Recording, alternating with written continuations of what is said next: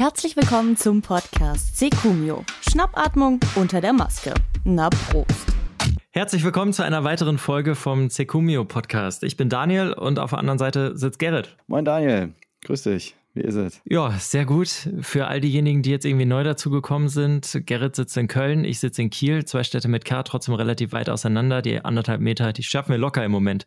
Sogar 15 Kilometer Radius haben wir haben wir abgefrühstückt hier. Ja, und äh, ja, ich meine, wir halten uns ja eh nur drinnen auf. Ne? Social Distancing ist ja hier zu 100 Prozent gewährleistet. Ja, ihr seid hier mittendrin in unserem kleinen Business-Podcast. Gerrit und ich haben eine Firma gegründet. Diese Firma heißt Ecumio.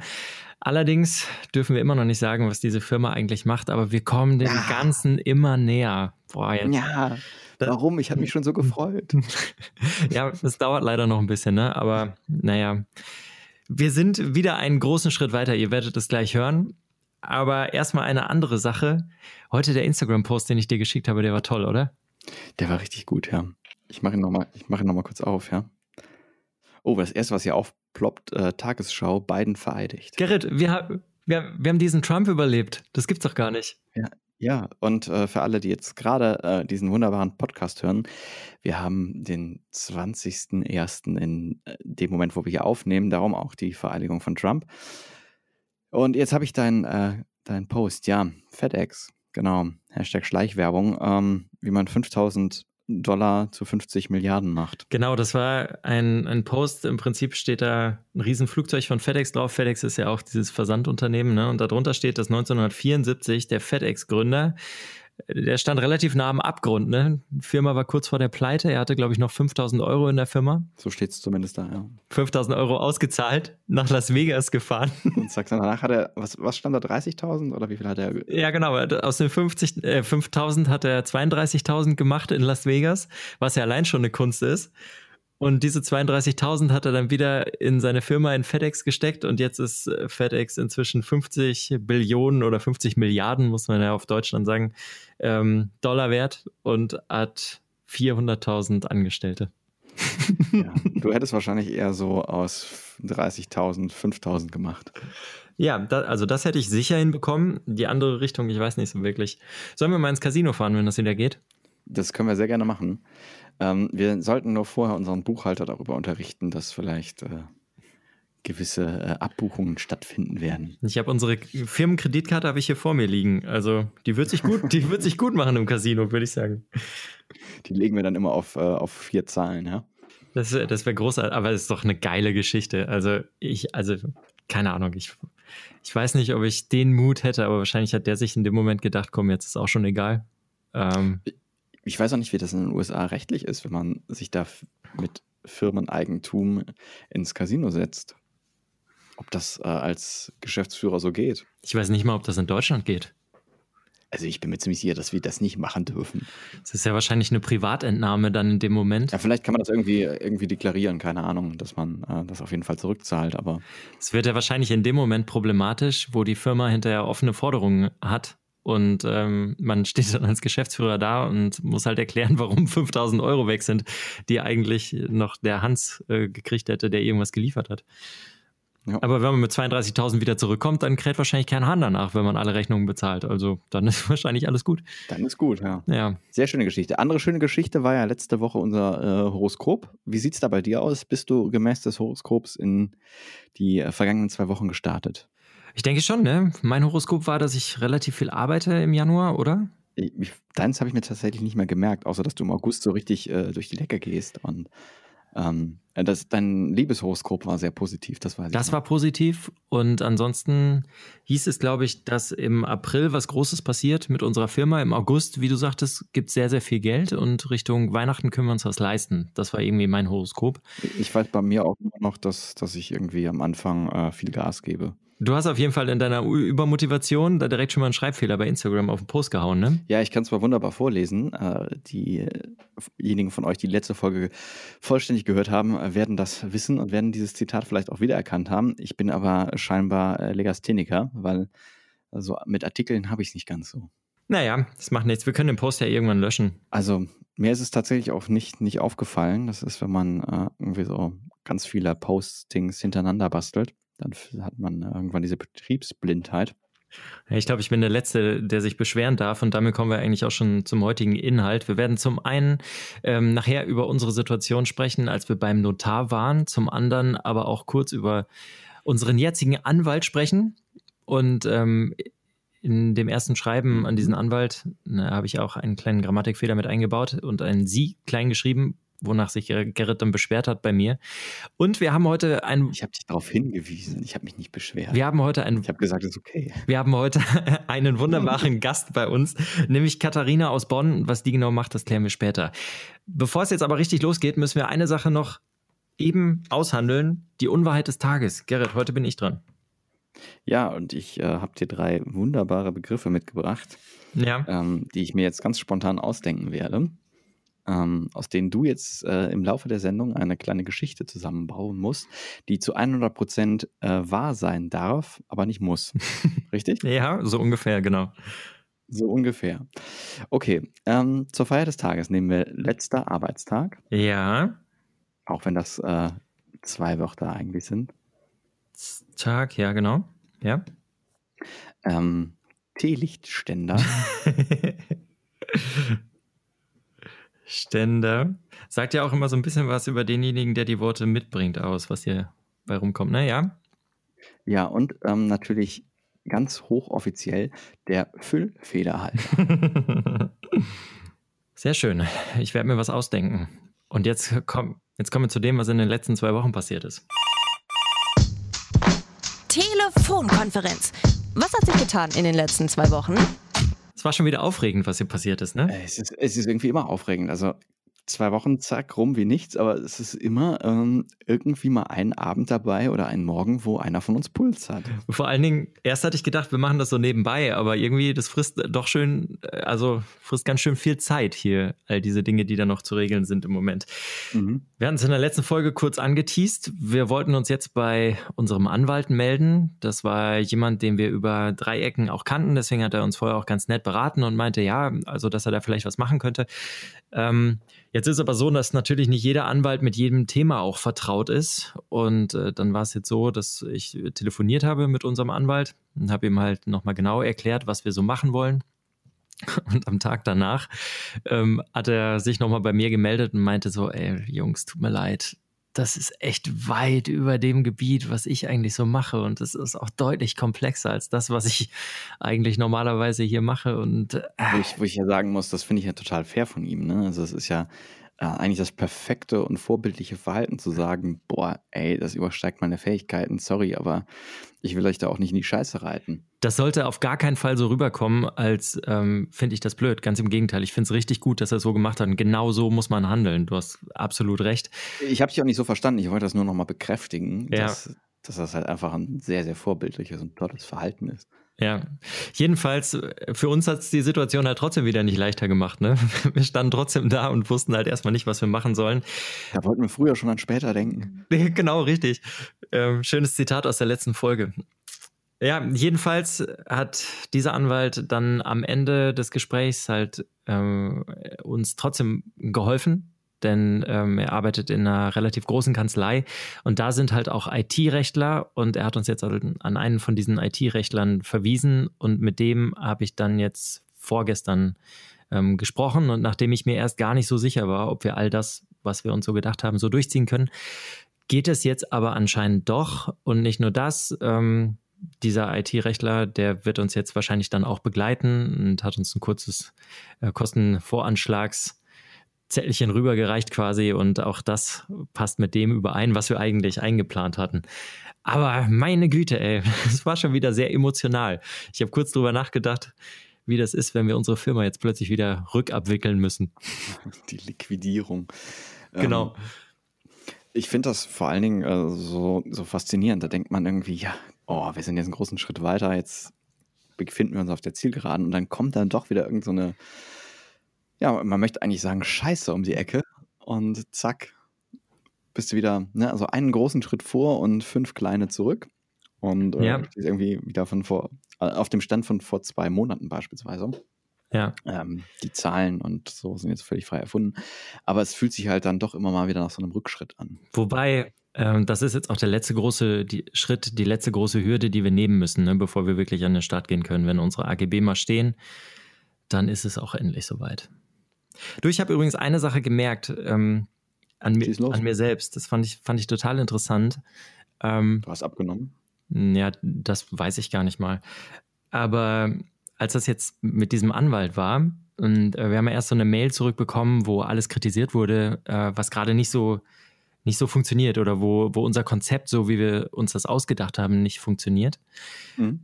Und witzigerweise, also ich habe dann wirklich mal über mich nachgedacht, weil ich immer, ich habe immer so das Gefühl, wie in der Grundschule, wenn man eine schlechte Arbeit abgegeben hat. Ich weiß, also ich, ich kann, ich bin irgendwie, glaube ich, so eine Person, die das immer so persönlich nimmt, obwohl das überhaupt natürlich gar nicht persönlich gemeint ist, sondern in dem Fall ist es halt so, dass der Anwalt uns berät und sagt, mach das mal besser nicht so, es könnte Probleme mhm. geben. Das hat ja einfach gar nichts Persönliches. Aber ich merke einfach, dass ich genau an der Stelle echt noch an mir arbeiten muss, weil ich das, ich bewerte das immer so direkt und ich denke immer, ich habe schlechte Arbeit gemacht. Dabei kann ich das ja gar nicht wissen. Also, um Gottes Willen, ja, nee, nimm dir das nicht so zu Herzen. Ähm, das ist ja, es ist ja völlig äh, wertfrei, beziehungsweise die Aussage, ich meine, wir, wir suchen uns ja explizit Leute, die es besser wissen als wir, in der Hoffnung, dass sie uns korrigieren. Also ich meine, es ist schön, wenn, wenn die sagen, Daniel, Spitzenarbeit, genau so könnt ihr es machen. Aber wenn man halt auf äh, Dinge hingewiesen wird, ich meine, das spricht ja auch für eine Fehlerkultur und ich glaube, du bist da einfach zu hart zu dir selbst. Wahrscheinlich. Also da sind wir halt auch vollkommen unterschiedliche Typen. Ne? Bei dir ist es halt einfach, ist es einfach nicht so. Das ist in dem Fall halt deutlich besser. Aber ich habe echt immer das Ge Gefühl, so ich habe was falsch gemacht in dem Moment, wo jemand sagt, so könnte es nicht machen, so könnte es nicht machen, so könnte es. Ja. Ja, vielleicht war das auch äh, genau das, was du äh, empfunden hast, als ich dich darauf hingewiesen habe, dass du in der E-Mail das Sie klein geschrieben hast, dass du dich persönlich irgendwie angegriffen gefühlt hast, weil du dachtest, du hast etwas Schlimmes falsch gemacht, was jetzt irgendwie Konsequenzen hätte. Aber ich meine, das ist ja nicht schlimm. Ich habe ja auch gesagt, so, ja, passiert halt, ist ein bisschen blöd gelaufen, aber ähm, da geht die Welt jetzt nicht von unter und der Anwalt hat ja auch reagiert. Es ist nicht mal so, dass ich mich angegriffen fühle, ne? Es ist einfach so, dass ich mich über mich selbst ärgere. Nach dem Motto, also ja. ich habe mich auch nicht angegriffen gefühlt, wenn äh, ich im Lateintest äh, eine Deklination falsch gemacht habe. Das war ja kein Angriff vom Lehrer. Aber ich hätte das vielleicht einfach als Dienstleistung des Lehrers sehen sollen, mich zu verbessern. vielleicht hätte er dich angreifen sollen. ich glaube, da muss ich echt noch so ein bisschen an mir arbeiten, dass ich das auch emotional richtig einordne. Aber vielleicht ist es auch einfach so, weil mir das Projekt echt auch einiges bedeutet, dass es dann in dem Moment halt irgendwie dass es einem nahe geht. Ja, ich meine, es hat ja auch was mit, mit dem Anspruch an einen selbst zu tun. Ja, genau, richtig. Das ist ja auch völlig in Ordnung.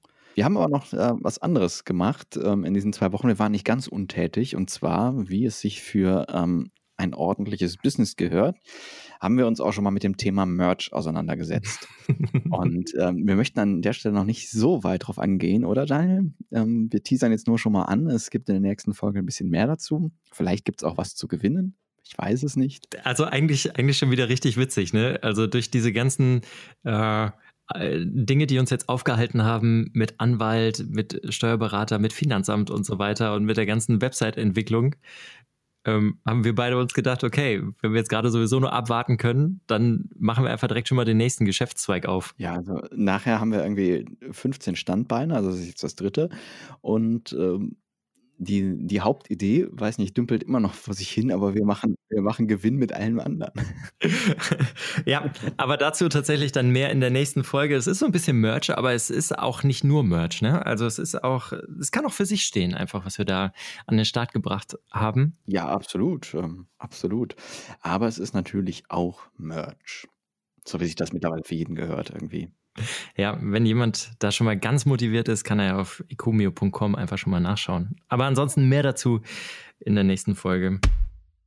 Der Weg ist das Ziel. So ein Quatsch. Gerrit, weißt du noch, welcher Tag es war? Welcher Tag was war? Als wir unsere Firma gegründet haben, als wir beim Notar waren. Es war ein Freitag. Ähm, Stimmt. 6. Juni, 5. Juni? 5. Juni, ne? Ich glaube, es, ich glaube, es war der 5. Es war auf jeden Fall ein Freitag. Ich bin bin vormittags äh, in Köln in den Zug gestiegen, schön schon äh, Corona-mäßig äh, und konform mit Maske unterwegs gewesen, vier Stunden nach Hamburg äh, hochgejuckelt. Ja, wir haben unsere Firma tatsächlich in Hamburg gegründet, weil, ja, das war eigentlich ganz witzig, weil der Freund von der ehemaligen Mitbewohnerin meiner Freundin Notar ist. und der, der uns in, im Vorfeld auch einmal kurz beraten hat. Und äh, dann haben wir gedacht, dann gründen wir doch einfach direkt bei ihm. Da fühlen wir uns wohl. Und äh, dann war es soweit. Ja. Von da sind wir dann ja äh, in dein Wägelchen und sind äh, nach Volksdorf.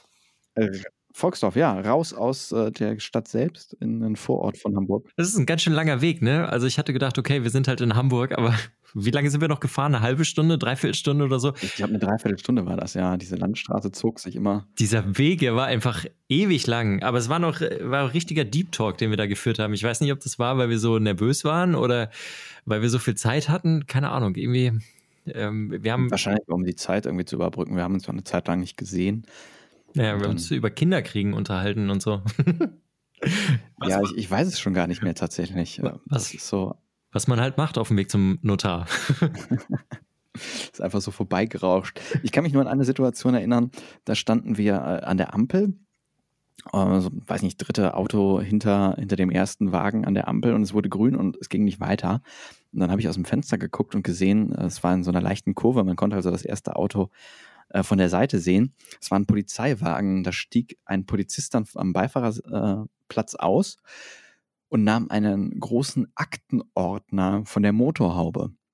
Ich weiß nicht, was die gemacht haben, aber die haben an der Ampel erkannt, dass sie da etwas vorne auf ihrem Wagen liegen haben. Das ist wie der Kaffeebecher, der noch auf dem Dach steht, ne? Ja, oder, oder dein Portemonnaie oder der Schlüssel oder sowas. Aber die haben einfach ihre, ihre Dienstmappe da liegen lassen. Das war witzig. Im Nachhinein, es war einfach ewig. Und ich habe das Gefühl, wir sind die ganze Zeit eigentlich nur eine Allee lang gefahren. Mit Bäumen links und rechts. Und es war einfach Kurve links, Kurve rechts, Kurve links, Kurve rechts. Und wir waren, äh, waren einfach immer noch in Hamburg. Mhm. Naja. Was kostete die Welt? Mustervertrag abgelehnt. Wir heißen ja nicht Max. Warst du vorher schon mal beim Notar? Tatsächlich noch nie. Ich hatte auch überhaupt keine Ahnung, wie ich mir das vorstellen darf. Ähm, und war so ein bisschen auch äh, gespannt, was ist, was ist das für, ja, für ein Raum? Äh, wo findet man sich da gleich wieder? Wie wird das Ganze ablaufen? Ich habe zum Beispiel mir nicht vorstellen können, dass der Notar wortwörtlich den Vertrag vorliest. Mhm. Und zwar jedes Wort.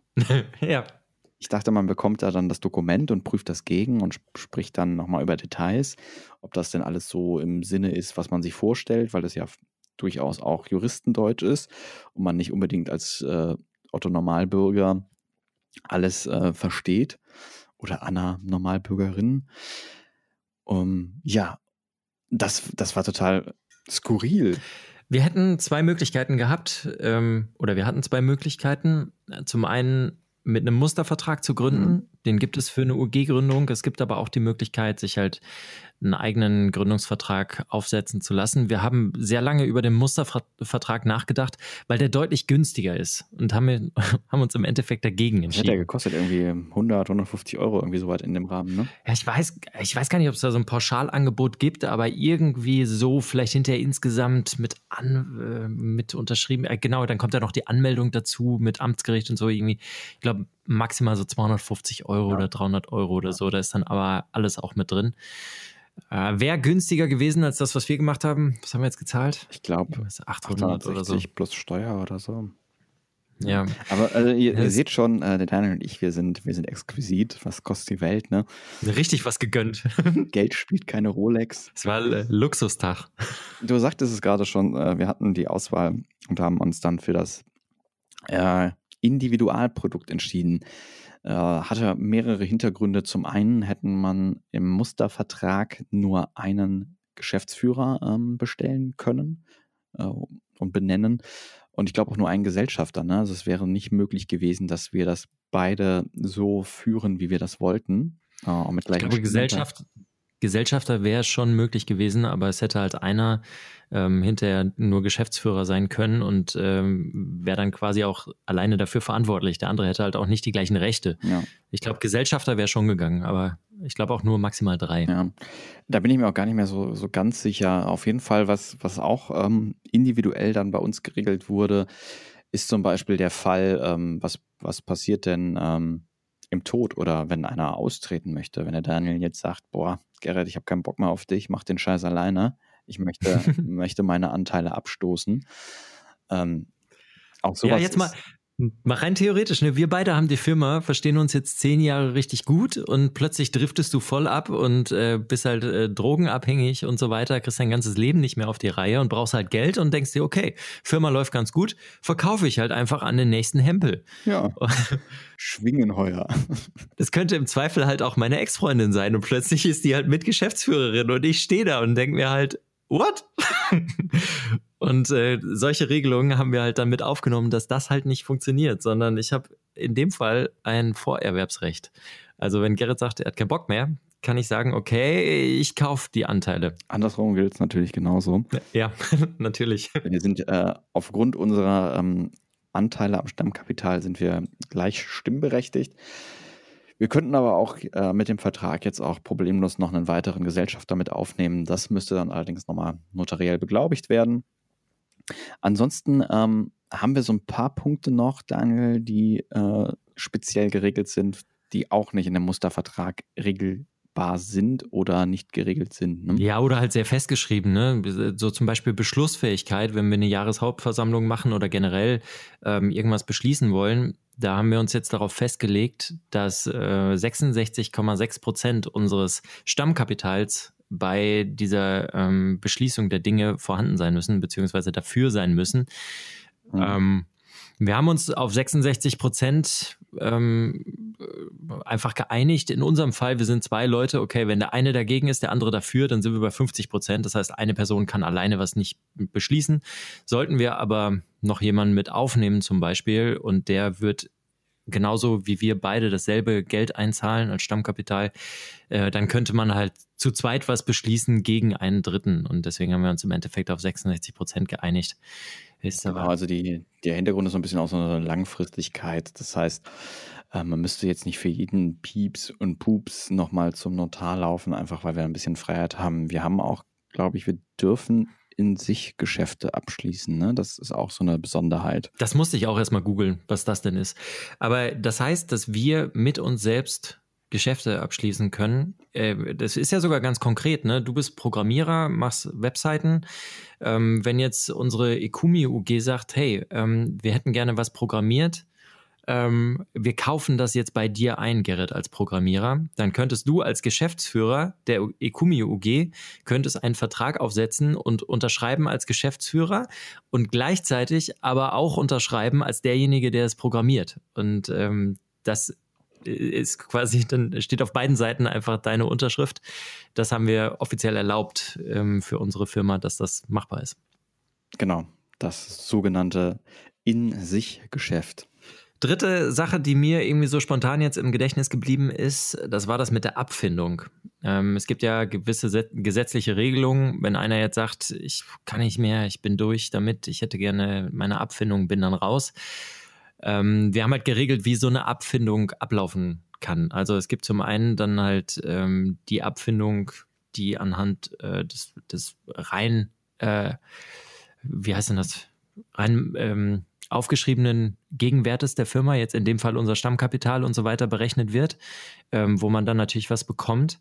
Dann hatte der Notar aber noch das Beispiel Coca-Cola. Da hat natürlich die Firma einen, einen Wert, kostet halt so und so viel, aber dieses, ähm, diese, diese Marke, genau, die, der Name, diese Marke Coca-Cola, die hat halt einen riesigen Wert, weil jeder diese, äh, diese Cola kennt und ähm, Viele schätzen sie ja auch. und ähm, wenn man dann sagen würde, dass man den Namen damit einrechnet in die Abfindung, dann kann das sein, dass die Firma das aus ihren Mitteln gar nicht bezahlen kann, weil dieser Name einfach so groß ist. Und wir haben uns dafür entschieden, ähm, bei einer Abfindung den Namen nicht mit, äh, mit zu berücksichtigen, sondern einfach nur das, was die Firma in dem Moment ähm, wert ist, weil die Firma geht über, über allem anderen. Sonst steigt Gerrit aus und die ganze Firma ist dahin und ich bin und ich stehe auch da und kann nichts mehr machen. Mit runtergelassenen Hosen. Pepsi oder Cola oder was anderes? Was anderes. Ich finde, wenn wir jetzt gerade dabei sind, ähm, Fritz aus Hamburg, coole Marke. Mm, ja. Und Mio Mio mag ich auch sehr gerne. Da mag ich tatsächlich die Mate, aber nicht die Cola. Hm. Solltest du jemals nach, ähm, nach Thailand mal kommen, probier mal da eine Büchse Cola also eine, eine, eine echte Coke. Ich schwärme heute noch davon. Ja, mache ich. Wie man äh, neudeutsch sagt, beste, wo gibt. Aber apropos Getränke. Ja, warte, eine Sache müssen wir, also bevor wir auf den Vorplatz vom Notar gehen, das Witzigste war mit den Masken. Also wir okay. hatten natürlich Corona-mäßig unsere Masken auf. Mhm, saßen da in so einem großen Saal. Genau, es war genau, es war ein Riesentisch. Wir hatten bestimmt drei Meter Abstand äh, von dem Notar und wir untereinander auch. Ja, der, also der Tisch war, war, war so eine Riesentafel, wie man das vielleicht noch so von, von Burgen kennt oder so, vom Königshaus. Ja, und äh, wir hatten unsere Masken auf und das Ganze ging anderthalb Stunden oder so, richtig lange, weil er alles vorlesen musste. Und so nach einer Stunde, 20 Minuten meinte er so, oh ja, Sie haben die Masken aber auf, weil, weil ihr das wollt, ne? Nicht, weil ihr das müsst. und ich habe nur gedacht, Alter, ich habe die ganze Zeit so geschwitzt unter dieser Maske. Es war ziemlich unangenehm. Ja, zumal, also ich hatte ja auch so eine dicke Baumwollmaske an, die ich ja vorher schon im Zug anhatte. Also ich bin kein Virologe und ich möchte mich auch nicht da irgendwie zum Experten äh, selbst küren. Aber ich bin mir ziemlich sicher, dass diese nasse Maske oder feuchte Maske wenig Schutzwirkung hatte. Ja. Nachdem sie vier Stunden schon mein, mein Gesicht im Zug bedeckt hatte. Also heutzutage würde ich wahrscheinlich wieder die Maske auflassen. Äh, es ist ja jetzt auch vorgeschrieben, aber zu dem Zeitpunkt war es halt noch keine Pflicht und äh, da war die sowieso. Die Fenster waren ja auch offen, es war warm. Ne? Also genau. Genau, es war halt im Sommer, da wusste auch noch äh, keiner, was alles kommen würde. Und da waren Masken generell einfach noch total ungewohnt. Gesellschafter werden du sollst. Prost. Wir kamen da stolz wie Oscar äh, vom Notar raus und haben gesagt, so, jetzt holen wir uns ein Bier. Und dieser kleine Dönerladen, der roch so einfach nach, nach altem Fett. Also man, ich weiß nicht, wie es dir ging, aber als, als wir da hinkamen, ich hatte das Gefühl, so, so langsam klebt alles im Gesicht. Vielleicht lag es auch an der Maske, ich weiß es nicht, aber wir haben uns dann zwei Bier geholt und sind dann ähm, in den angrenzenden Park spaziert. Das war richtig schön. Es schien noch die Sonne, es war warm, man brauchte keine Jacke. Corona war, war fast noch nur ein Bier. Und dann haben wir erstmal angestoßen. Also es war eine große Dynamik, ne? Also vom äh, Notar, wo man halt irgendwelche Gesellschaftsverträge unterschrieben hat, äh, zum Bier in der Dönerbude und im Park trinken. Aber es war geil. Es war richtig gut. Hat Spaß gemacht. Und war ein ganz besonderer Moment. Es war ja auch ähm, in Bezug auf die Firma, hast du letzte Folge gesagt, dein emotionalster Moment, richtig? Ja, es war zumindest einer der Momente, ähm, die mir am meisten im Gedächtnis geblieben sind. Wir erreichen nun das Messegelände. Herzlich willkommen im Networking-Teil des Secumio Podcasts Next Stop Trade Fair. Unser heutiger Gast, der führt uns noch so ein Stückchen weiter den Rhein runter. Es geht bis nach Bonn. Herzlich willkommen, Katharina. Hallo, ihr beiden. Moin, Katharina. Schön, dass du bei uns bist, Katharina. Kann man sagen, dass du so eine Art Doppelleben führst? Du hast nämlich auf der einen Seite einen in Anführungsstrichen normalen Beruf und auf der anderen Seite dann aber noch so ein Hobby, was eigentlich viel, viel mehr ist als ein Hobby. Ja, genau so kann man das eigentlich beschreiben. Ja, das hast du, das hast du schön gesagt. Das habe ich noch nie äh, so über mich selbst gedacht, wenn ich ehrlich bin. Dafür bin ich da. So, ähm, dann fangen wir mal mit dem Langweiligen an, mit dem normalen Beruf. Was machst du? Ich bin Bankerin tatsächlich und bin ähm, da ja eigentlich explizit im Controlling unterwegs und ja, staubtrocken, Zahlen, Zahlen, Zahlen ne? und gucken, dass der Laden läuft. Auch eine sehr unbeliebte Rolle innerhalb. das ist tatsächlich gar nicht so einfach. Okay, also es ist interessant, wie du ähm, über deinen eigenen Beruf sprichst, weil irgendwann hast du dich ja auch dafür mal entschieden. ähm, aber was machst du denn dann auf der anderen Seite? Das ist ja das, was richtig spannend ist. Und das ist auch der Grund, warum du heute hier bist. Ja, genau. Und zwar organisiere ich schon seit ein paar Jahren sogenannte Waschsalonkonzerte hier in Bonn. Ähm, und zwar wie folgt. Es gibt wirklich eine unheimlich schöne, kleine, süße Location hier in Bonn, die einerseits ein Café darstellt und auf der anderen Seite ein Waschsalon. Und die habe ich durch Zufall entdeckt, diese Location, und mir gedacht, das ist der perfekte Ort für Konzerte. Darf man sich das jetzt so ein bisschen vorstellen wie, ich glaube, Nightwash heißt die Sendung von, ich weiß nicht, AD Festival oder so, eins Festival war das mal. Ähm, also ist das auch so ein, so ein greller, heller Raum, wo die Leute auf Waschmaschinen sitzen? Oder wie, wie würde das jetzt aussehen, äh, wenn die Leute vor Ort sein dürften und so einem Konzert beiwohnen? Also es ist tatsächlich von der Atmosphäre äh, schon ein bisschen anders. Und zwar ist es, es ist eigentlich ein kunterbunter kleiner Laden. Ne, da ist selbst die Decke rot-weiß gestrichen, alles voller Bilder. Mhm. Es ist nichts irgendwie unbemalt, ähm, wo dann sechs Waschmaschinen stehen, die auch benutzbar sind und dafür der Laden auch da ist. Und eben so eine kleine Kaffeetheke mit ähm, Kaffee und Kuchen. Und dann stehen da lauter bunte Sessel und Stühle, genauso bunt wie die Wände. und da kann man sich aufhalten und seine Zeit verbringen, während man Wäsche wäscht oder einfach nur einen Kaffee trinken möchte. Und es sind vielleicht 50 Quadratmeter, 60, also klein, aber fein, aber überhaupt nicht ähm, grell, steril, sondern sehr warm und verspielt. Das ist richtig süß. Und gibt es dann Leute, die einfach, einfach während des Konzertes ihre Unterhosen da waschen oder was? Natürlich nicht erlaubt dann während ähm, der Konzerte, da stehen die Waschmaschinen still, aber das ist auch außerhalb der Öffnungszeiten. Ähm, allerdings kann man sich da draufsetzen. Also das ist auch eine Sitzgelegenheit, die wir dann verwenden. Und ähm, was ich auch total süß finde, ähm, die Waschmaschinen haben so spezielle Lichteffekte, es blinkt dann immer bunt ähm, quasi ähm, an den Waschmaschinen, womit man dann auch ein bisschen ja, Special Effects hat während der Show sozusagen. Also richtig süß. Das, das, ist richtig geil. Das klingt richtig, richtig gut, ja. Du sagtest gerade ähm, zu Beginn, du bist daran vorbeigekommen und dachtest, da muss man was machen. Was, was war dein Gefühl, als du das, diese Location entdeckt hast? Was ist da in dir vorgegangen? Ja, also ganz komisch, weil also ich habe selber sowas davor eigentlich noch gar nicht so erlebt, dass man so an den Ort kommt und sofort so eine Assoziation hat mit, ja, okay, wenn jetzt hier so total viele Leute sind und irgendwie, da könnte dann irgendwie, da ist, da stand eh noch ein, schon ein Klavier zu der Zeit, als ich da vorbeigekommen bin. Mhm. Ja, da kann man irgendwie sich so eine kleine Bühne aufbauen, wenn da Leute einfach zusammen musizieren und irgendwie so ein kleiner, ja, so eine kleine Audience dazuhört, dabei was trinkt und sich da irgendwie gemütlich macht, vielleicht sich auch Leute kennenlernen dabei das wäre doch richtig toll. Mhm. Das lädt ja hier dazu ein und hatte sofort so ein Bild, ähm, obwohl ich, wie gesagt, zum ersten Mal an dem Ort war, war das sofort so im Kopf, hey, irgendwie kann ich mir das total gut vorstellen. Keine Ahnung, warum es dann auch zustande kommt. Das ist, kommt einfach. So. Das ist voll die Hollywood-Story, oder? So die Bankerin, ja. die jeden Tag irgendwie gleich mit ihren Zahlen da umgeht bei der Arbeit ja. und plötzlich an so einem Waschsalon vorbeikommt und das ganze Leben ändert sich.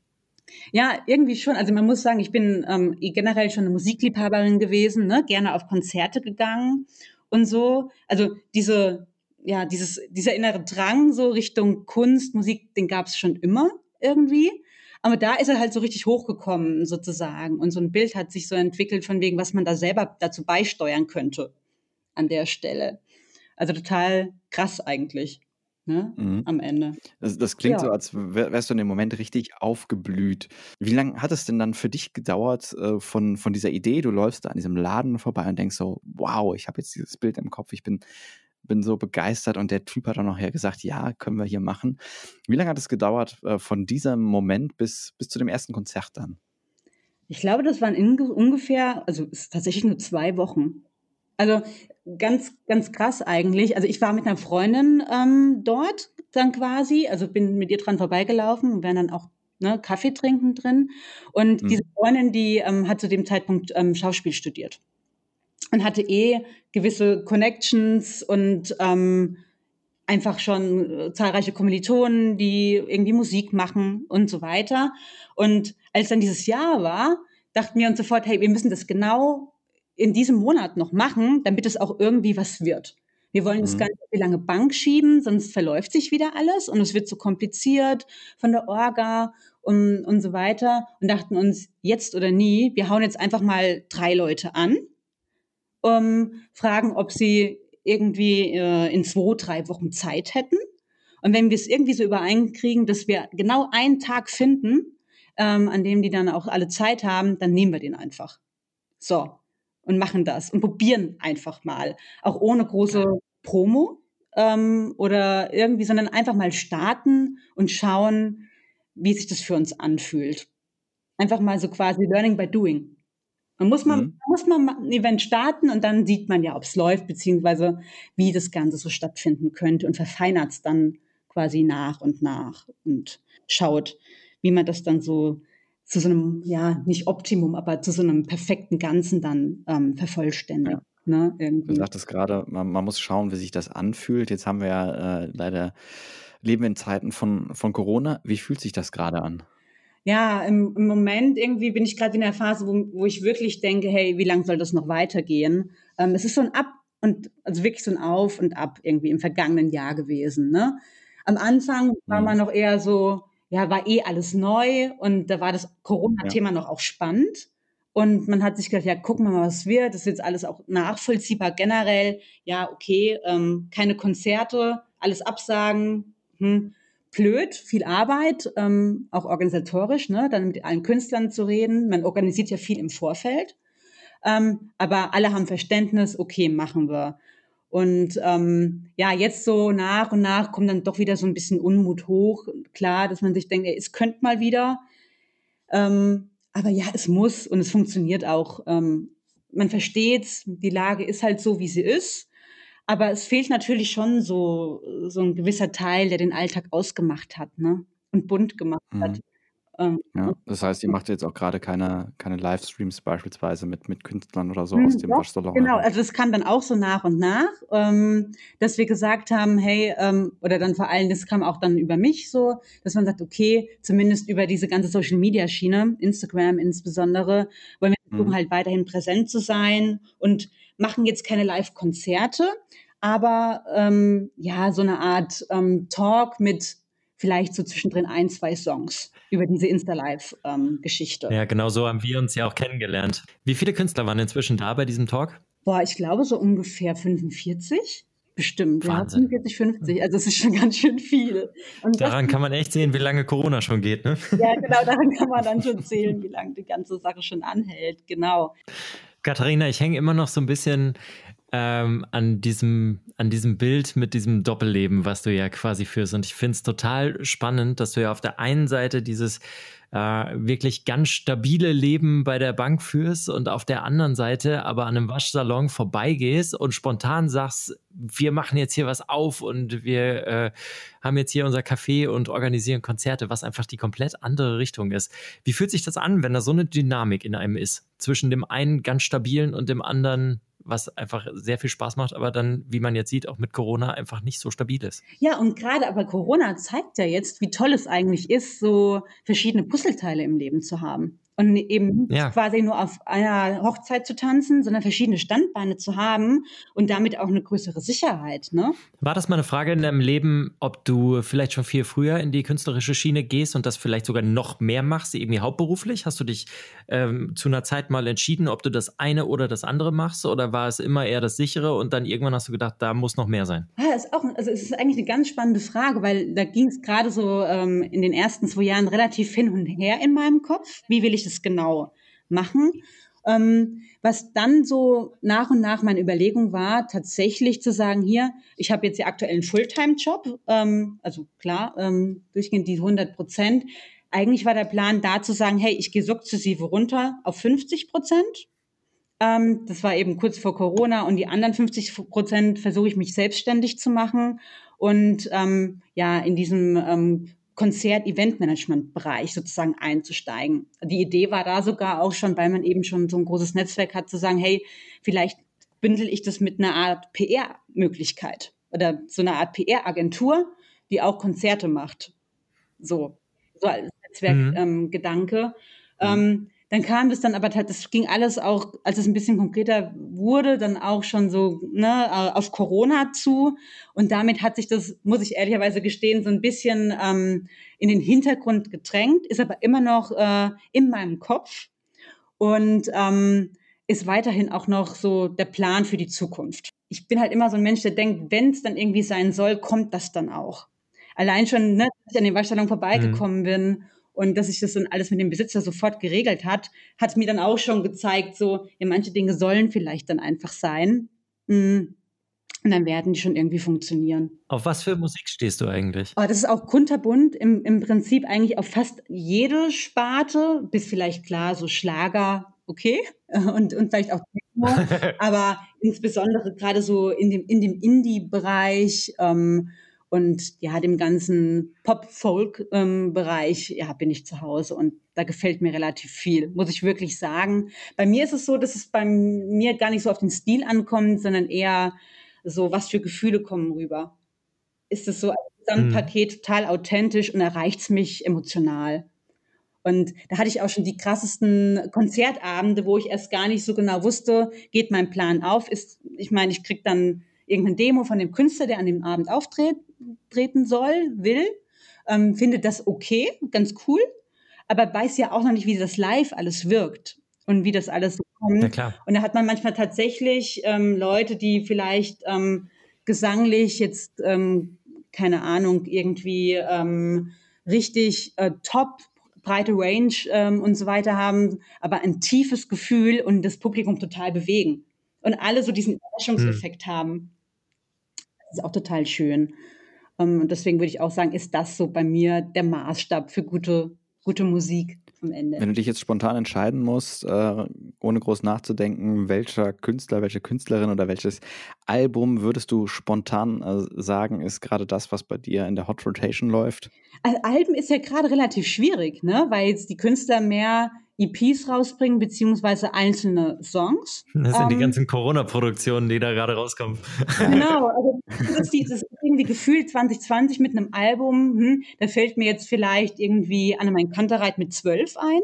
Ähm, mhm. ähm, das ist so das omnipräsenteste Album für mich, so aus den letzten vergangenen Wochen und Monaten. Letztes Jahr erschienen im Sommer, ne? Nee, äh, ja, Herbst, ne? Nee, November, November. Ja. Ich habe gerade nachgeguckt. Und vor allem ist das ja auch so ein Album, ähm, das ist ja auch im Lockdown entstanden. Ne? Also ich, ja, genau. ich weiß gar nicht, ob man das so wirklich komplett in deren Albenreihe einordnen kann. Das war ja eigentlich eher so was, so, ein, so eine Musikdokumentation von den Gefühlen, die die Jungs hatten in der Corona-Zeit. Also sehr, sehr spannendes Projekt, aber es ist auch kein klassisches Album, würde ich jetzt mal sagen. Die Texte sind ja auch schon sehr, ja, sind ja schon so eine Art Zeitdokument. Mhm. Und das finde ich schon auch man toll. erwartet ja auch immer irgendwie von, von, von Künstlern immer, dass sie irgendwie eigenes auch mitverarbeiten und gerade auch so die Gefühlswelt und da passt das, finde ich, sehr gut rein. Also auch wenn das vielleicht kein klassisches An Mai Kantereit Album wäre, ja, jetzt sind wir ja voll in der Musikphilosophie drin irgendwie so, ne? Oder äh, popular.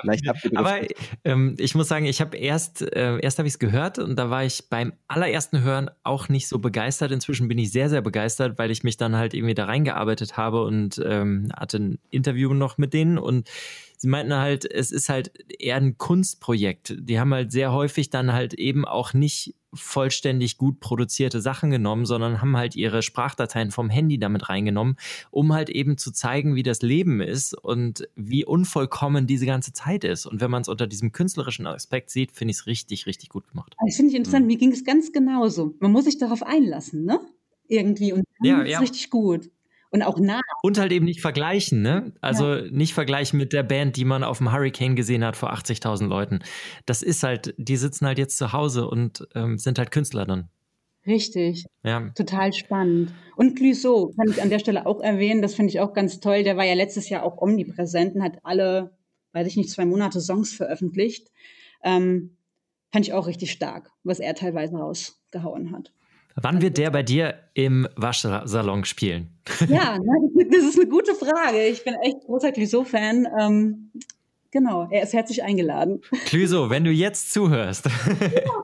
Ja, das ist ein gutes Stichwort, ähm, um mal zu, auf deinen Namen oder auf den Namen der Veranstaltungsreihe oder des Cafés zu kommen. Ähm, da habe ich nämlich eine ganz persönliche Frage. Im, in der Vorbereitung mit Daniel sind wir darauf gestoßen und der mhm. schreibt sich ja hier und da leicht anders. Ich habe keine Ahnung, wie man ihn ausspricht. Wie ist deine korrekte Aussprache davon? Also es gibt eigentlich keine korrekte. Ich selber sage im Moment. Mhm. Also tatsächlich in die eine deutsche Richtung mit im Moment leben, ne, als Assoziation gedacht. Ähm, lustigerweise ähm, spricht Alisa, die mir also quasi am Anfang gerade so äh, beigestanden hat, die mit mir das Café auch entdeckt hat und das erste Jahr, die ersten zwei Jahre auch ein bisschen mitorganisiert hat, ähm, I-Moment. Mhm. Sprich das ganze I-Moment aus. Also sprich, selbst bei uns im Team herrschen unterschiedliche ähm, Aussprachen. Aber genau das war auch so ein bisschen der Plan, zu sagen, hey, ähm, man kann es in so viele verschiedene Richtungen ähm, deuten und aussprechen, ist doch eigentlich ganz cool. Wann ist dieser Name entstanden? Mm, ich glaube, wir hatten schon puh, zwei, drei Veranstaltungen, bis wir uns dann festgelegt haben. Beim Pizzaessen haben wir uns dafür dann entschieden, für den Namen. Geil. Welche Pizza gab's? Schön. Uh, oh, das ist eine Gemüsepizza mit allerlei ähm, Gemüse, also so türkische Pizza. Wir waren hier in so einem schönen türkischen ähm, Bistro in Bonn und haben uns. Geil, Falsche Frage abends um 5.08 Uhr, wenn man noch kein Abendessen hatte.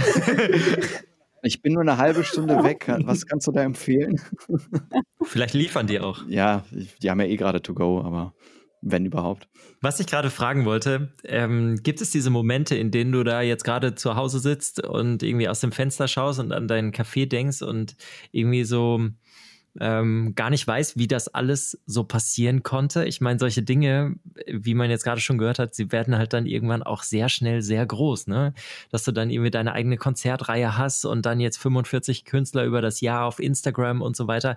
Da war ja vor äh, fünf, sechs, sieben Jahren irgendwie wahrscheinlich gar nicht dran zu denken. Und plötzlich hast du all das in deinem Leben mit drin.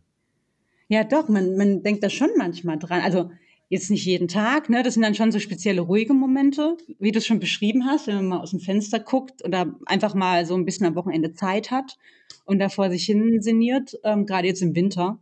Ähm, ist es ja manchmal so, dass man dann irgendwie zu Hause gemütlich sitzt und die Gedanken schweifen lässt und findet es aber dann richtig cool. Also das macht dann einen richtig ähm, glücklich zu sagen, hey, krass, irgendwie ist daraus was echt Gutes entstanden, worauf man auch ja stolz sein kann. Das spricht ja auch für eure Veranstaltungen, für die Menschen, mit denen ihr da das Ganze zusammen veranstaltet. Ja, das ist auch so ein Grund, warum ich das mache, weil natürlich ist diese Musikszene eine ganz andere als zum Beispiel die Bankszene oder die Finanzszene, sagen wir es mal so, oder generell so äh, ja die Industrie. Und einfach da zu sehen, mit welchen tollen Menschen man da ähm, arbeitet, die einfach so offen und einfach herzensgut sind und ihrer Leidenschaft nachgehen, ohne Hintergedanken und hm. einfach total authentisch da ähm, irgendwie so einen schönen Abend kreieren. All diese Leute überhaupt dann über den Weg kennenzulernen, das ist auch so eine ganz, ganz tolle Sache und eigentlich der große Mehrwert des Ganzen für mich persönlich. Ich, Katharina, ich habe noch eine letzte Frage. Gerrit, äh, danach darfst du, ja? Ich wollte gerade sagen, das ist ein wunderbares Schlusswort. Ich habe keine Fragen mehr. Daniel, hast du noch was?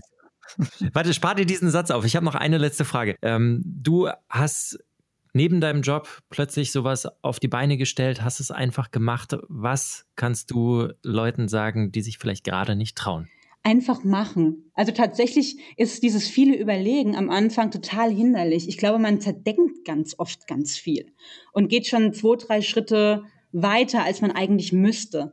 Ähm, ich denke immer, man muss dann an irgendeinem Schritt mal ansetzen. Man lernt und einfach mal sich in dieses kalte Wasser begeben und dann das Schwimmen lernen, würde ich sagen, ist so das Motto, ähm, was man, glaube ich, auf alle Bereiche übertragen kann. Ich glaube, das ist immer ganz gut, einfach mal praktisch loszulegen und zu schauen, was passiert und sich dann jeweils immer die Hilfe holen, wenn sie halt nötig ist. Man sieht dann schon, an welchen Baustellen man dann vielleicht noch arbeiten muss, wen man noch braucht. Das wächst alles nach und nach. Und es muss auch von Anfang an nicht perfekt sein. Perfektionismus ablegen. Gerrit, das ist noch ein besseres Schlusswort. Das ist ein wunderbares Schlusswort. Daniel, wenn ich dich richtig verstanden habe, hast du keine Fragen mehr. Ich habe auch keine mehr. Katharina, ganz herzlichen Dank, dass du bei uns warst. Ähm, super inspirierend, ganz toll, was du da machst. Vielen Dank.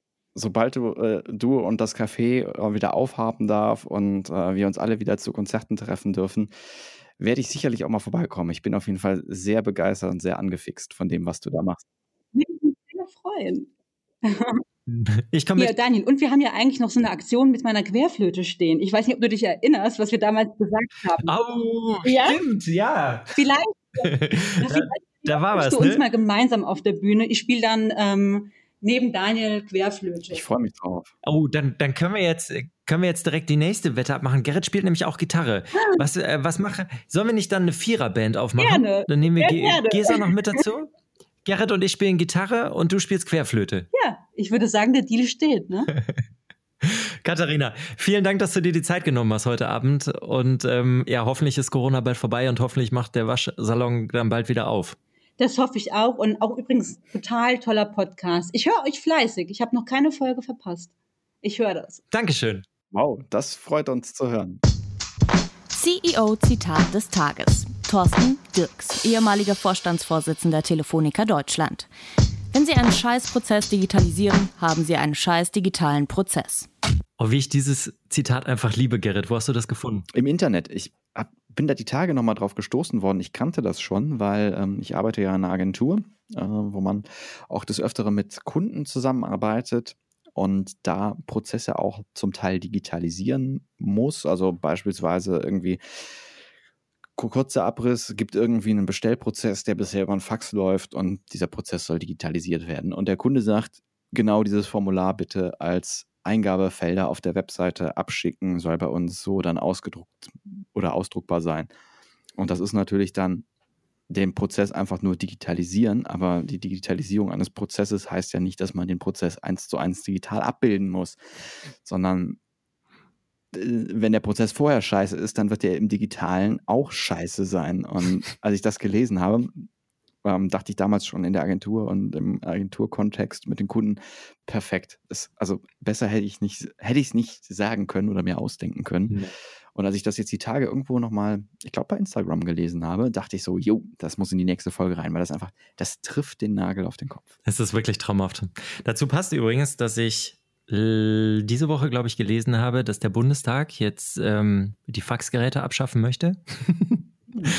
es sind noch, es sind noch äh, 900 Faxgeräte in den verschiedenen Ministerien unterwegs, die meisten im Außenministerium. Mhm. Und äh, die werden jetzt mit der nächsten Legislaturperiode dann doch abgeschafft. Naja. Übrigens, ähm, da, fällt mir, ähm, da fällt mir auch noch was zu ein. Ähm, habe ich gerade in der aktuellen T3N-Ausgabe gelesen, dass ähm, es junge Menschen gibt, die dem Helge Braun, dem Kanzleramtschef, äh, mhm. ich glaube, Mitte letzten Jahres eine E-Mail geschickt haben, oder einer besser gesagt, und gesagt, ey, es gibt so viele kreative und ähm, fähige digitale Köpfe bei uns im Land. Und die Prozesse in den äh, ganzen Ministerien und so sind noch so lahmarschig und zum Teil halt eben nicht digital wie wär's denn, hast du nicht Bock, da mal was auszuprobieren? Und dann haben die das tatsächlich gemacht. Ich weiß nicht mehr genau, ähm, Tech for irgendwas hieß, hieß dieser äh, Innovation Hub. Mhm. Und ähm, das Kanzleramt hat dieses, diesen Hub letztes Jahr gekauft und eingegliedert, weil die so davon überzeugt sind. Und das Konzept ist halt, dass da irgendwie für drei Monate dann immer junge Menschen mitmachen, die in, bei irgendwelchen digitalen Unternehmen eigentlich arbeiten und helfen, in den Behörden, äh, Ämtern und so Prozesse zu digitalisieren, beziehungsweise auch ein Verständnis erstmal zu schaffen. Und das fand ich großartig. Das ist richtig toll. Das fiel mir jetzt gerade bei, deinem, bei einem Fax abschaffen ein. Ja. Ja, das, das finde ich echt gut. Es, also im Moment, gerade jetzt äh, durch diese Corona-Zeit, merkt man ja auch, was das alles für Folgen hat. Ne? Also ganz viele Gesundheitsämter sind ja auch noch auf Fax unterwegs und die bekommen dann per Fax das Ergebnis aus den Laboren äh, habe ich gelesen. Und äh, die mhm. müssen dann, die Mitarbeiter, vom Fax händisch die Zahlen umschreiben in eine Tabelle, in eine digitale Tabelle dann. Die wird dann wahrscheinlich wieder ausgedruckt und weitergereicht. Es, also, genau, es ist halt auch gar nicht fehleranfällig. Ne? Also es gibt einige, die äh, haben kein Faxgerät mehr, die bekommen dann aber so ein Fax per E-Mail das, also die, diesen Service gibt es ja. Also ja. kriegen dann das Fax per E-Mail als PDF und müssen dann von dem Fax-PDF die Daten trotzdem noch per Hand in dieser Tabelle umschreiben. Also es ist toll. Schön. Die Unwahrheit des Tages. It's Showtime! So, Daniel, wir erinnern uns, äh, du bist diesmal dran mit der Unwahrheit des Tages und ich habe dir drei wunderschöne Begriffe am Anfang unseres Podcasts genannt. Ich äh, wiederhole sie nochmal, falls du sie vergessen haben solltest. Jetzt hast du nochmal die Möglichkeit, schnell deinen Text zu überfliegen, ob du auch an alle drei gedacht hast. Mhm. Das war einmal der letzte Arbeitstag, das war der Teelichtständer und das war der Füllfederhalter. The stage is yours. Gerrit, heute ist, ähm, ist ein besonderer Tag, ne? Du weißt es, welcher Tag ist heute?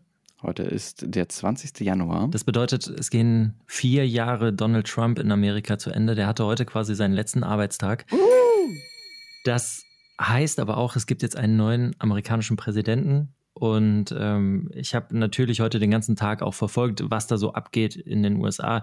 Es ist anders als normalerweise wegen Corona und äh, vor allem auch wegen der Dinge, die da passiert sind in den letzten Wochen in Washington.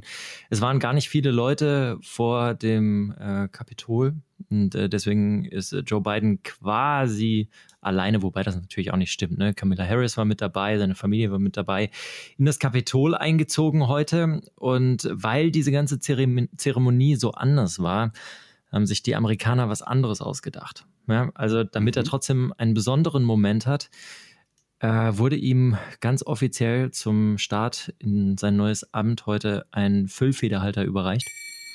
Mhm. Und dann ist aber was passiert, das geht tatsächlich auch direkt schon wieder in die Geschichtsbücher ein. Nein.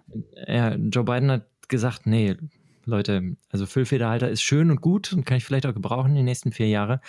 Aber ich bin ja nicht alleine hier. Ich habe Kamala Harris noch mit dabei und ähm, die steht tatsächlich sehr auf Teelichter.